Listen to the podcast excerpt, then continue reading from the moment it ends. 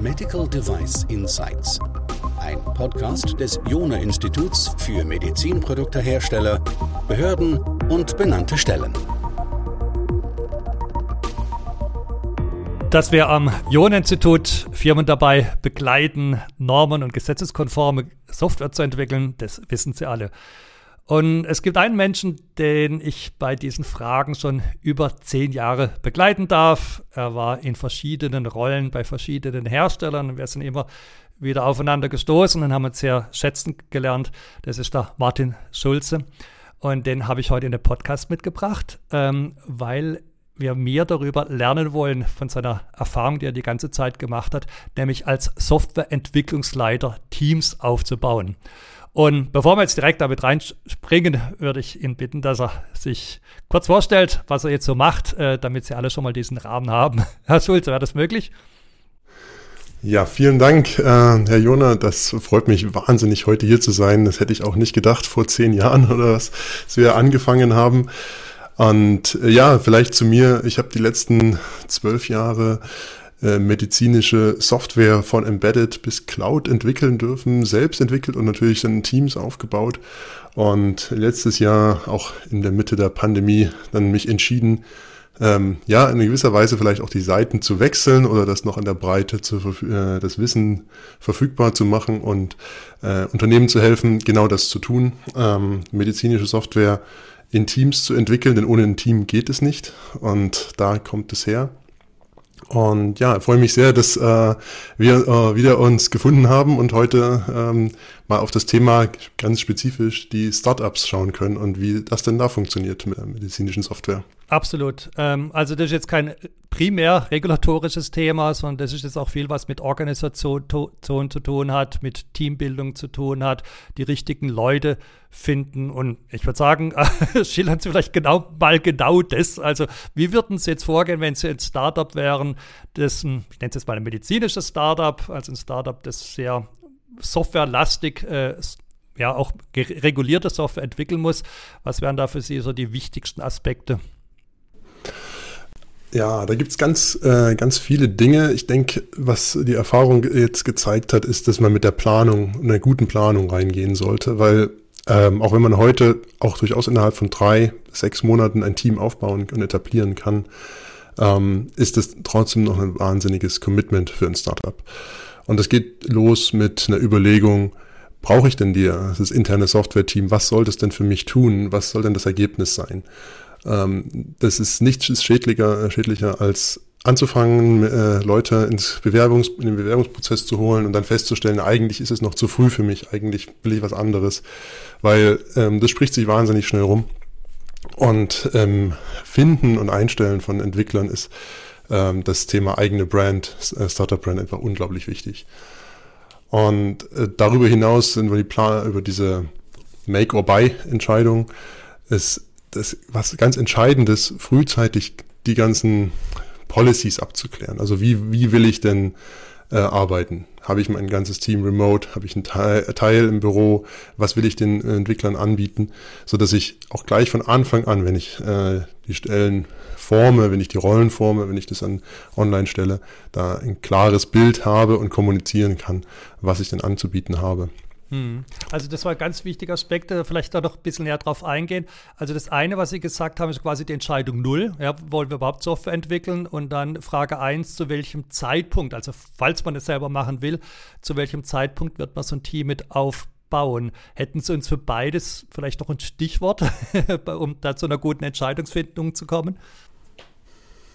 Ja, ich würde sagen, bei dem Thema Timing und ähm, ist es überhaupt jetzt so weit, dass ich das brauche? Ähm, kann man den Bogen schon schlagen hin zu, ähm, habe ich denn schon ein klares Produktverständnis? Und das geht dann in die Thematik rein, Produktmanagement. Ähm, bin ich wirklich auch bereit, da zu investieren? Habe ich das vielleicht schon? Die beste Situation ist eigentlich die, in meiner Erfahrung, dass man intern jemanden hat, der hat vielleicht gar nicht unbedingt schon vier Jahre äh, Produktmanagement gemacht, aber der weiß genau, was wir jetzt entwickeln müssen, was wir für ein Produkt brauchen und der ist quasi nur noch darin beschränkt, dass er kein Team hat, mit dem er das umsetzen kann. Das ist ein ein super Ausgangspunkt. Wenn ich noch nicht so genau weiß, was eigentlich mein Produkt ist, funktioniert das Business Model und ich einfach eigentlich damit rechne, dass ich nochmal sehr stark da schwanken muss und vielleicht gar keine Software brauche, dann ist es wahrscheinlich noch zu früh oder nicht der richtige Zeitpunkt. Und bei der Frage der Policies und gerade dem Remote ist eine ähm, Beobachtung, die man heute ganz viel macht, dass sich die Unternehmen natürlich schwer tun zu entscheiden, wollen wir Remote ganz anbieten, wollen wir Remote First gehen. Ähm, es ist so, dass die Entwickler da das extrem stark nachfragen. Und das heißt, man könnte dann zum Beispiel den Weg gehen, ich stelle mein Engineering-Team völlig remote ein, der Rest des Teams ist aber ähm, komplett im Office. Da muss man sich be bewusst sein, dass zum Beispiel so ein hybrides Setup und jetzt Hybrid in der gesamten Belegschaft gesehen, auch extrem schwierig ist. Und da wirklich die äh, einzelnen Mitarbeiter miteinander gut zu verknüpfen und die ganzen Kommunikationspfade, die gerade im Startup so wichtig sind, dass da alle mit allen auch gut reden können, zu etablieren. Mhm. Also ist das ist eine riesen Herausforderung. ist schon viel weiter als ich. Ich war sogar, hatte dort eigentlich mit, äh, mit der Einfrage noch diese Make-or-Buy-Frage noch äh, in den Raum gestellt gehabt. Sie sind jetzt schon auf die Frage eingegangen der Policies, ja, Remote versus On-Site, ähm, haben Sie beantwortet. Sehr wertvoll. Und da gehen wir aber nochmal stärker drauf ein. Äh, sehr wertvoll fand ich Ihren Hinweis, wann man einstellen sollte man könnte fast sagen, wenn man den Intended Use und die Nutzungs- oder Stakeholder-Anforderungen kennt, äh, um es mal in Normendeutsch auszudrücken. Ähm, wenn wir jetzt nochmal diese Frage null nochmal überlegen, wollen wir es überhaupt selber entwickeln? Hätten Sie da den Startups noch einen Tipp? Also gibt es Situationen, wo Sie zum Beispiel davon abraten würden, dass sie selber bauen? Ähm, ja, sogar relativ häufig. Ähm, und das ist auch häufig auch gar nicht unbedingt eine so binäre Entscheidung, sondern ich muss mir eigentlich überlegen, welchen Teil des äh, Produkts, das ich anbieten möchte, ähm, hat, wo hat es denn wirklich Wert, dass ich den selber baue. Das bedeutet, habe ich ähm, eine Software as a Service Offering, eine Cloud-Applikation, ich mache da verschiedene Dinge. Ähm, und im Endeffekt ist das Kern-Offering, was ich anbiete, vielleicht die Vermittlung von Patienten mit einer bestimmten Dienstleistung. Dann sollte ich mir gut überlegen, ob ich nicht dahinter das Ganze aufbaue auf bestehenden Lösungen, die dafür da sind und dann vielleicht nur ein leichtes Frontend baue, wenn ich den Mehrwert, den ich bieten möchte, darüber abbilden kann. Also da kommt es einfach daher, ist, steckt denn wirklich der große Mehrwert in dem, äh, in dem Software-Team nachher? Oder macht das Software-Team etwas, was ich auch so vielleicht von der Stange bekomme oder was einfach nicht differenzierend ist? Also das ist die große Frage wieder, was ist meine als Startup, meine Value Proposition, ähm, mein Werteversprechen und wie kann ich da mit Entwicklern das steigern? Was können die dazu direkt beitragen? Das ist äh, ganz zentral. Ja, das heißt, die, die Reihenfolge wäre also wirklich vom Produkt, dem Werteversprechen, wie Sie es gerade gesagt haben, zu den Stakeholder-Anforderungen zu kommen, dann zu entscheiden, was steht hier im Mittelpunkt. Dann kann man quasi diese Make-or-Buy-Entscheidung treffen. Und wenn man sich dann für Make entscheidet, dann geht man quasi den Weg, dieses Team aufzubauen. Und jetzt haben wir die ganze Zeit sehr abstrakt von Team gesprochen gehabt oder von Entwicklerinnen und Entwicklern. Was sind das für Rollen, die Sie jetzt da insgesamt sehen, die so ein Team formen und die ein Startup auch letztlich dann besetzen muss? Ähm, extrem, extrem spannendes Thema. Ähm, ich würde zunächst mal anfangen, und das ist für mich wirklich extrem wichtig, ich habe vorhin das Thema äh, Produktmanagement schon mal angeschnitten. Ähm, die Rolle, die das Produktwissen vertritt. Wenn ich jetzt Scrum benutze, kann das der Product Owner sein, ich kann auch andere Prozessmodelle verwenden, aber das ist erstmal was, was für mich ganz zentral dazugehört und unbedingt mitgedacht werden muss vom äh, ersten Tag. Ähm, darüber hinaus habe ich natürlich dann ähm, eine Verteilung von vielleicht Spezialisierungen von Entwicklern. Äh, ein häufiges Thema ähm, ist, brauchen wir einen Architekten? Nehmen wir so jemanden mit rein? Ähm, da gibt es einige Punkte, können wir nochmal näher drauf eingehen, wo ich auch mal ein bisschen zur Vorsicht rate. Ähm, aber wichtig wäre mir erstmal noch zu erwähnen, das Thema qualitätssicherungsorientierter Person. Ob man den jetzt Quality Automation Engineer oder Tester nennt, ist dabei gar nicht so entscheidend. Aber ähm, diese Rolle frühzeitig mitzudenken und auch frühzeitig zu etablieren, hat auch einen unglaublichen Wert. Selbst wenn mein Produkt oder mein Medizinprodukt gar nicht oder mein Produkt noch gar kein Medizinprodukt ist von Anfang an, sondern ich einfach da irgendwann hinkommen werde. Der Qualitätsaspekt ähm, ist aus meiner Sicht da ganz zentral. Mhm. Sie haben jetzt ja eine Frage mir jetzt schon fast in den Mund gelegt, äh, nämlich die Frage nach dem Architekten. Ja? Also was wir schon mal gelernt haben, wir brauchen auf jeden Fall die Entwickler im Sinne der Programmierer, der Umsetzer. Wir brauchen auf jeden Fall jemanden, der diesen Qualitätshut mit aufhat, als Tester oder auch vielleicht gegebenenfalls in einer anderen Rolle. Aber jetzt haben Sie uns schon neugierig gemacht. Äh, Architekt, ja oder nein? Genau, das ist deshalb ähm, so wichtige Frage, weil äh, da Prozessentscheidungen mit einhergehen. Und da kommen wir in das ganz große Thema, wie soll dieses Team funktionieren? Habe ich ein Team, wo ich einen Senior-Architekten einstelle und dann beispielsweise noch drei Junior-Entwickler, dann werde ich im Endeffekt sofort von Anfang an eine Sollbruchstelle erzeugen. Ähm, der Architekt hat außerdem niemanden, der ihn vielleicht auch herausfordert, der auf seinem Level auch den kritisch hinterfragt. Ähm, das ist ein ziemlich hohes Risiko, dieser Weg. Äh, erfahrungsgemäß kann man auch ganz gut ohne die Architektenrolle arbeiten, in der man, indem man quasi mehrere Senior-Entwickler hat, ähm, wo man einen Prozess natürlich aufsetzen muss, wie die zu Architekturentscheidungen kommen. Das ist gefühlt am Anfang der schwierigere Weg, weil ich muss mir erstmal Gedanken machen, wie dieser Prozess funktioniert. Und gerade im Startup ist es entscheidend, dass der dann nicht so langwierig ist, sondern dass da auch Entscheidungen getroffen werden. Im Ergebnis aber ist das System dann, wenn man mal das Entwicklungsteam als System betrachtet, deutlich resilienter ähm, in so einem Aufbau. Okay, das heißt, also die Tätigkeit der Architektur halten Sie für die wichtige, also dass man Architekturen entwirft, aber Sie haben nicht gesagt, dass dafür notwendigerweise eine dezidierte Rolle ähm, dabei sein muss, insbesondere wenn da ein Gefälle äh, ein Senioritätsgefälle zwischen Architekt, Architektin und dem, den Entwicklern oder Programmierern wäre. Habe ich das richtig verstanden? Genau, und äh, gerade dieses Gefälle ist äh, vielleicht nochmal ein sehr gutes Konzept, was Sie da ansprechen, was man sich ähm, frühzeitig überlegen sollte, was ist da ein gesundes Level an äh, Durchmischung. Ähm, das ist auch sowas, was ich schon äh, häufiger gesehen habe, der Versuch quasi, wir sind ein Startup, wir wollen Kosten sparen, eher auf sehr äh, unerfahrene Entwickler zu setzen, die häufig wahnsinnig engagiert sind und ähm, das ist dann einfach auch wieder so ein Risikomanagement-Thema. Äh, die können wahnsinnig äh, tolle Dinge äh, wahnsinnig innovativ sein. Das ist immer dieses Thema, man Ihnen hat noch niemand gesagt, dass das nicht geht, also denken, also lösen Sie es einfach. Ähm, aber auf der anderen Seite, äh, wenn ich dann nur da drauf setze, ähm, habe ich einfach auch ein irrsinniges Risiko, dass da Entscheidungen getroffen werden, die ich langfristig dann teuer bezahlen muss. Und das sieht man leider auch dann häufig, dass so ein Startup dann nach so einem äh, dritten Jahr Entwicklung gern mal in so eine Feature-Durststrecke, nenne ich das, reinkommen kann, weil einfach so viel Dinge erstmal umgebaut werden müssen, die nur rein technisch sind, die dem Anwender, dem Patienten gar keinen Mehrwert bringen. Ähm, da zahlt man das dann hinten raus. Und ähm, das kann eine extrem schwere Zeit dann werden. Also das sollte man sich frühzeitig überlegen, welches Gefälle man da äh, toleriert. Der Architectural Depth, äh, den wir da vermeiden wollen. Ja, jetzt aber über die ähm, Rollen gesprochen. Äh, die nächste Frage, die durch jetzt ähm, auf der Hand liegt, ist, ja, wir wissen, wen wir haben wollen. Äh, nur wie finden wir diese Personen? Wie gehen Sie da vor?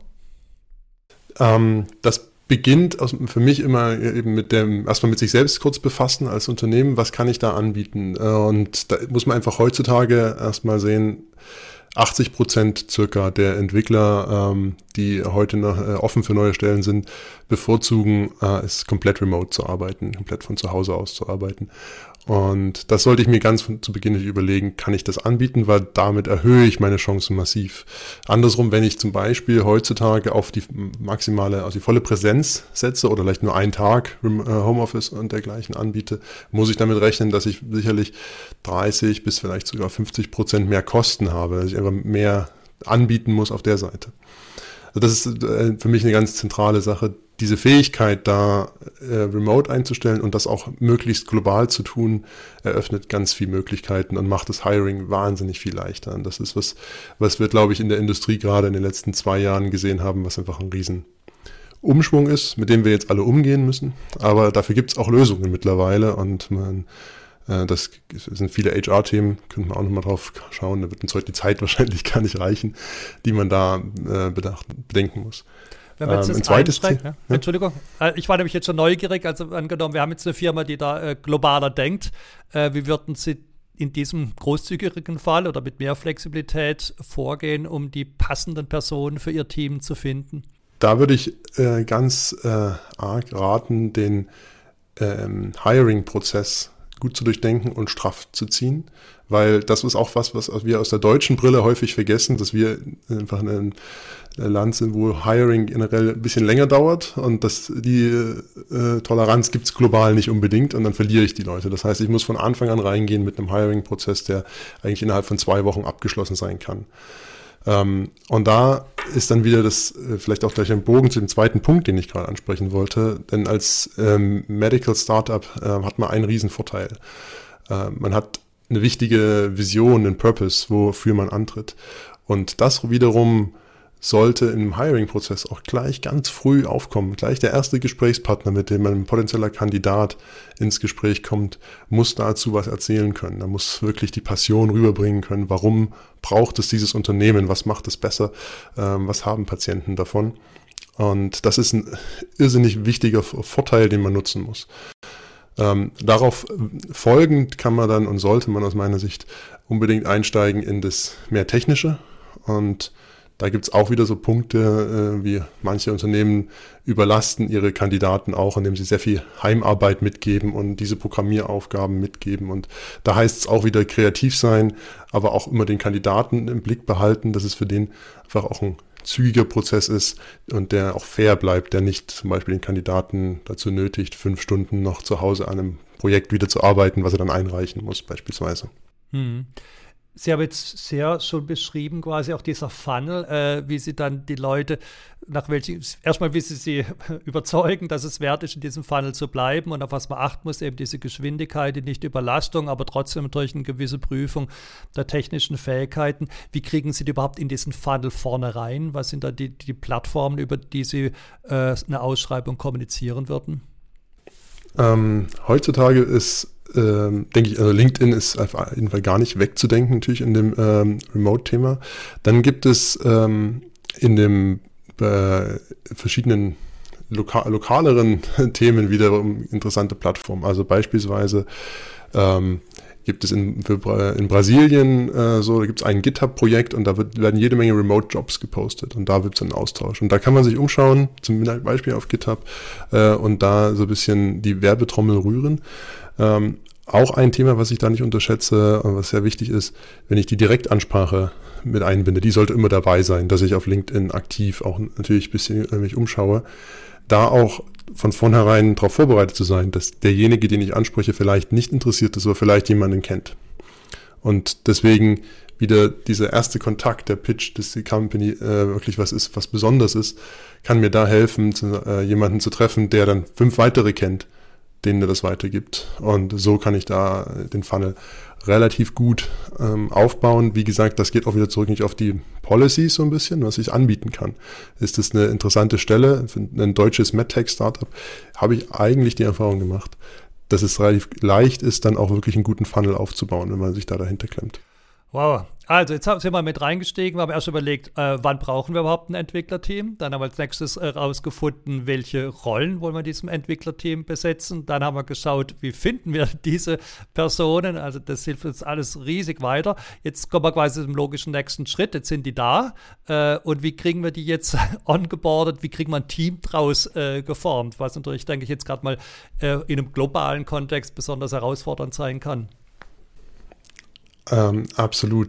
Das, gerade wenn bei Remote-Teams, aber auch äh, allein schon der Umstand äh, medizinische Software. Vielleicht habe ich schon das QMS, vielleicht weiß ich, dass ich es brauchen werde.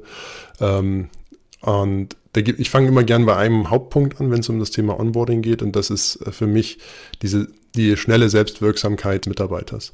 Und das gilt in jedem Software-Team und das gilt noch stärker in uh, unserer Branche schnell dafür zu sorgen, dass ein, ein neuer Mitarbeiter Lösungen beisteuern kann und das äh, Gefühl gewinnt, ich kann hier was tun, ich kann hier positiv einwirken, mein Wissen einbringen und ich habe auch ein gewisses Selbstbewusstsein dann. Ähm, und das paare ich dann, oder finde ich, ist ganz wichtig zu paaren mit QMS, Quality Regulatory from Day One. Also das muss am ersten Tag ein Thema sein. Ähm, Im ersten Tag muss klar sein, dass wir als äh, Startup in dem Bereich gewisse Dinge benötigen. Das heißt nicht, und das ist mir ganz wichtig, das heißt nicht, dass man ein fertiges QMS haben muss. Das ist ja häufig der Fall, dass man dann weiß, okay, in einem Jahr, in zwei werden wir die 13485 äh, Zertifizierung haben. Aber schon am ersten Tag darüber zu sprechen, dass das wichtig ist, hat einen riesen Effekt, weil äh, häufiger findet man den Fall, dass äh, jemand im Software-Team reinkommt, den will man nicht mit der Bürokratie belasten. Der ist drei Monate da und der hört dann davon, dass es das Thema auch gibt das hat die, diese Priorität davon kriegt man nie wieder, äh, zurück, äh, nie wieder äh, transportiert. Wenn ich das am ersten Tag sage, das ist bei uns wichtig. Wir wissen vielleicht noch nicht, wie unsere Testdokumentation nachher aussehen wird, aber du weißt schon mal hier, das sind, da geht's hin.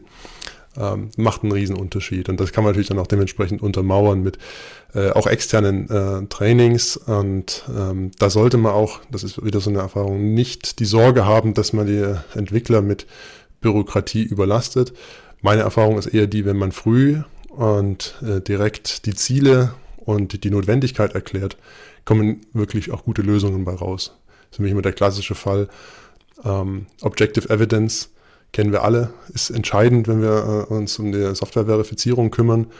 Ähm, die meisten Entwickler und auch Tester haben da super Ideen, wie man das eins einfach in etablierte Tools einbauen kann.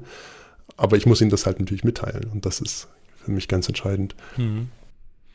Damit haben Sie jetzt schon mal eigentlich diesen Leuchtstern auch und, oder die Randbedingung zumindest eben dieses, ich möchte nicht sagen 62304-konformen Verhaltens, aber eben ein Bewusstsein zu haben, was brauchen wir am Ende, äh, um auch in, eine erfolgreiche Zulassung zu schaffen, haben Sie da jetzt sehr den Mittelpunkt ge gestellt.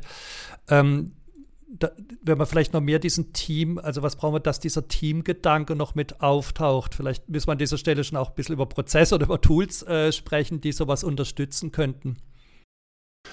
Ja, ähm, da genau, das ist ein gutes Thema, auch was äh, insbesondere in den Remote-Teams natürlich super ähm, wichtig ist und da vielleicht auch manchmal ungewohnt.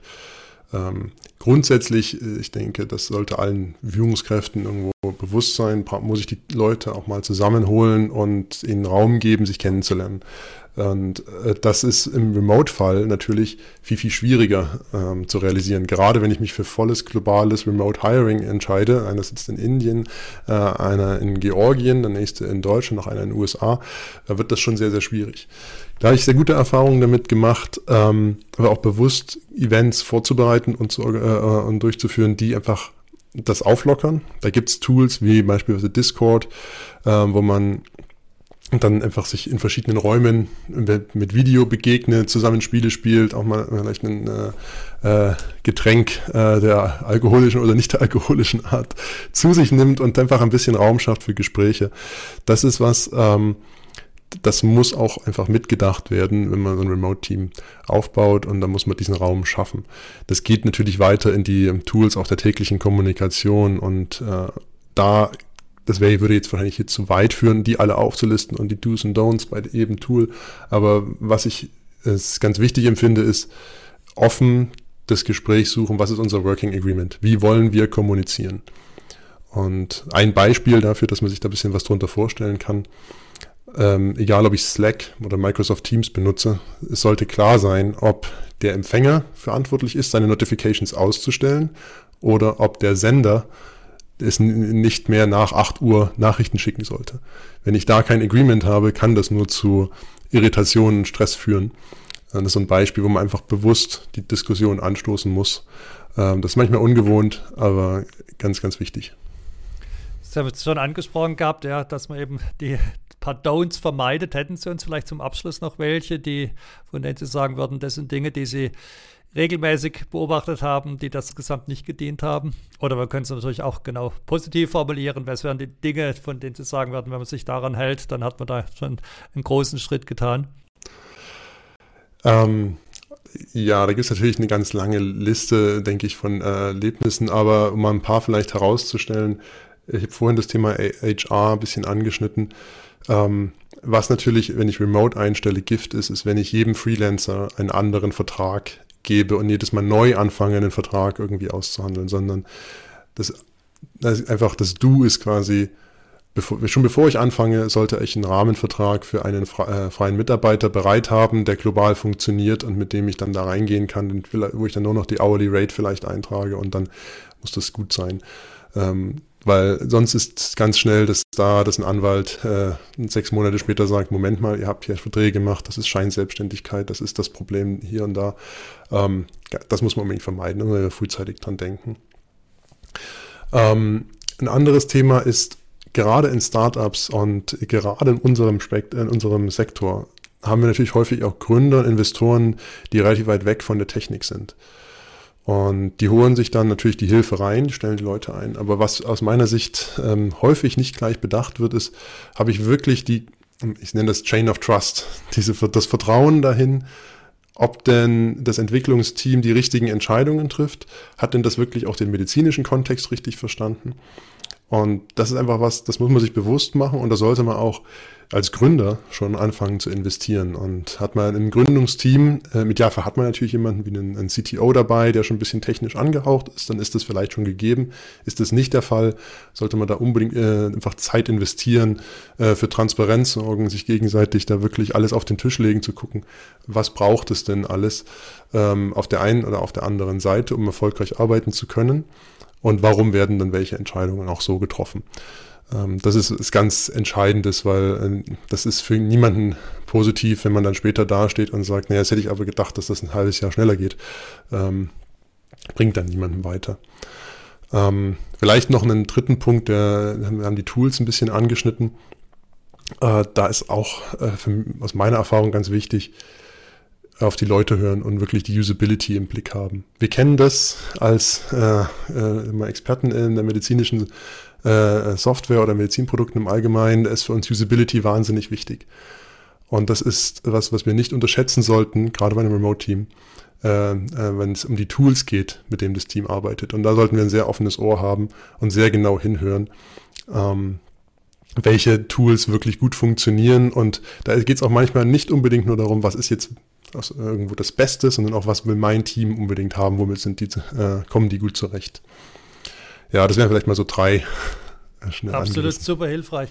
Sie haben schon gesagt, das sind ganze Listen an Do's und Don'ts und wir hätten jetzt an jeder Stelle in diesem Prozess noch tiefer einsteigen können. Äh, aber genau das soll ja so ein Podcast auch sein. Wir wollen dann Überblick geben und äh, für alle, die noch tiefer absteigen wollen, äh, für die sind Sie ja da. Äh, wir werden in den Show Notes oder würden wir nicht nur, das haben wir bereits, die ihre Kontaktdaten hinterlassen. Also das heißt, jeder, der noch mehr wissen will, wie baue ich so ein Startup-Team zusammen, wie funktioniert das global, äh, welche Tools setze ich ein, äh, wie gehe ich da Schritt für Schritt vor, darf sich ja vertrauensvoll anzuwenden.